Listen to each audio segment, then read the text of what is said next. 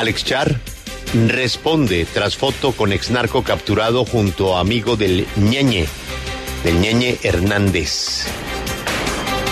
La fotografía del exalcalde de Barranquilla y el ex narcotraficante reciente, así lo comprueba la gorra fucsia y blanca que luce la única mujer en la instantánea cuyos colores son los colores de la campaña.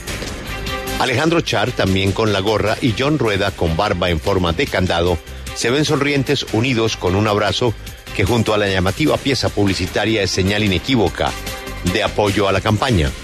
La foto pasaría inadvertida si no fuera porque John Rueda tiene un historial de tráfico de estupefacientes y lavado de activos.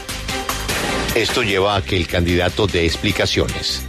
El 24 de abril de 2010, el entonces presidente Álvaro Uribe anunció desde Cúcuta la captura de unos delincuentes que en sus palabras le han hecho mucho daño a Colombia y querían refugiarse en Venezuela.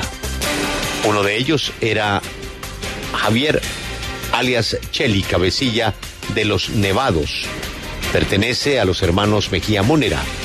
El otro, John Rueda, detenido en eh, abril, acusado de lavar dinero de la mafia y traficar. Rueda nació en Bogotá, fue capturado en Venezuela. Según eh, dijo el programa Sigla W. Desde la campaña de Alex Char respondieron ante la revelación de las fotos, asegurando que mucha gente se acerca a pedirle fotos al candidato. Asimismo, aseguraron su intención de conversar con el medio para aclarar esta información.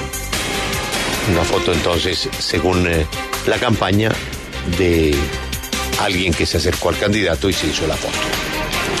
Esa es la respuesta a la denuncia de Sigue la W.